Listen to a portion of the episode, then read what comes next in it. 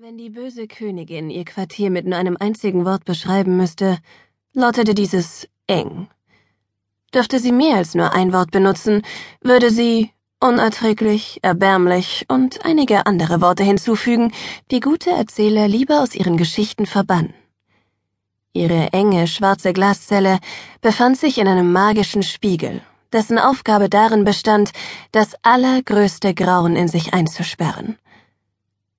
Jedes Mal, wenn die böse Königin an Milton Grimm und seine Zauberfreunde dachte, die sich zusammengerottet hatten, um ihr ihre Macht zu nehmen, flackerten lilafarbene Flammen des Zorns in ihren Augen auf. Gerechterweise musste sie zugeben, dass sie tatsächlich das größte Grauen gewesen war, das Ever After je gekannt hatte, und nicht bloß, weil sie Schneewittchen vergiftet hatte, sondern auch wegen ihres generellen Aufbegehrens, das mit der Invasion von Wunderland seinen Höhepunkt erreicht hatte. Dennoch ärgerte sie, dass Grimm offensichtlich zu faul gewesen war, genügend magische Energie aufzubringen, um sie in eine Gefängniszelle zu sperren, die ihrer königlichen Herkunft würdig gewesen wäre. Sie schlug auf die Spinnweben ein, die schneller in den Ecken ihrer Zelle wuchsen, als sie sie zerstören konnte.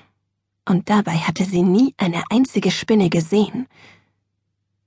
Das gefühlte 72.000. Mal presste sie die Hand gegen die dreckig graue Wand. Dehn dich aus, flüsterte sie. Werde größer, sagte sie. Vorwärts! Rief sie und wurde umgehend durch eine Welle des Schmerzes auf den Rücken geworfen. Zitternd erhob sie sich und kniff in ihren Nasenrücken. Die Kopfschmerzen würden ein paar Stunden andauern, danach würde sie es wieder versuchen. Die Zelle war nicht größer als zuvor, aber irgendwann würde sie eine Schwäche in der Zauberspruchabwehr finden, wenn schon nicht, um zu fliehen, dann wenigstens um ihren Lebensraum etwas zu vergrößern. Mit einem Mal schoss ein lilafarbener Blitz durch die Zelle. Schnell hob die böse Königin die Hände zu einem Angriffszauber, doch der Blitz war schon wieder verschwunden. Sie sog die Luft ein. Irgendetwas war jetzt anders. Als sie probierte, mit den Fingern zu wackeln, spürte sie, dass das Kribbeln geringer geworden war. Die Hände vor sich ausgestreckt, formte sie mit den Fingern ein Rechteck. Dann begann die böse Königin einen Zauberspruch zu intonieren. Ein Ausblick, ein Anblick, eine winzige Kluft, ein Weg durch das Glas an die frische Luft. Entstehe jetzt neu, hilf mir zu sehen und berichte getreu, wie konnte der Blitzschlag entstehen.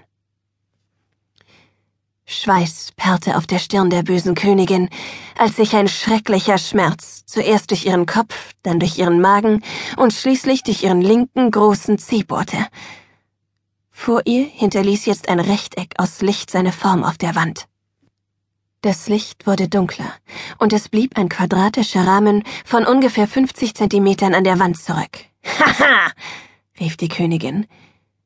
Die Zauberspruchabwehr blieb zwar bestehen, war nun aber tatsächlich nicht mehr so stark und ließ ein wenig Magie hindurch. Die Königin begann zu summen. Ein seidiger Nebel schlängelte den Boden entlang und kroch die Wand empor.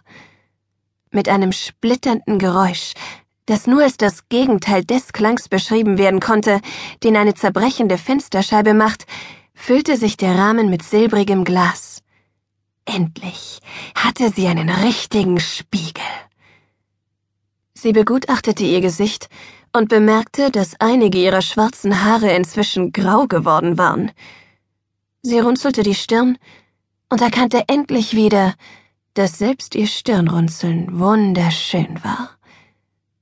Ein paar gemurmelte Worte und eine kurze Handbewegung und stechende Kopfschmerzen später wurde der Blick durch den Spiegel tiefer und zeigte ihr jetzt die Terrasse im Innenhof der Ever After High, war der lilafarbene Blitz von dort gekommen? Auf der Terrasse befand sich eine Menschenmenge. Kinder und Lehrer standen mit geöffneten Mündern da, in ihren Gesichtern stand nichts als Schock und Grauen. Die Königin konnte nicht anders, sie musste grinsen. Diese Art von Anblick war es, die sie einfach wahnsinnig lustig fand.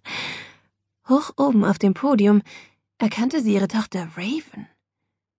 Die böse Königin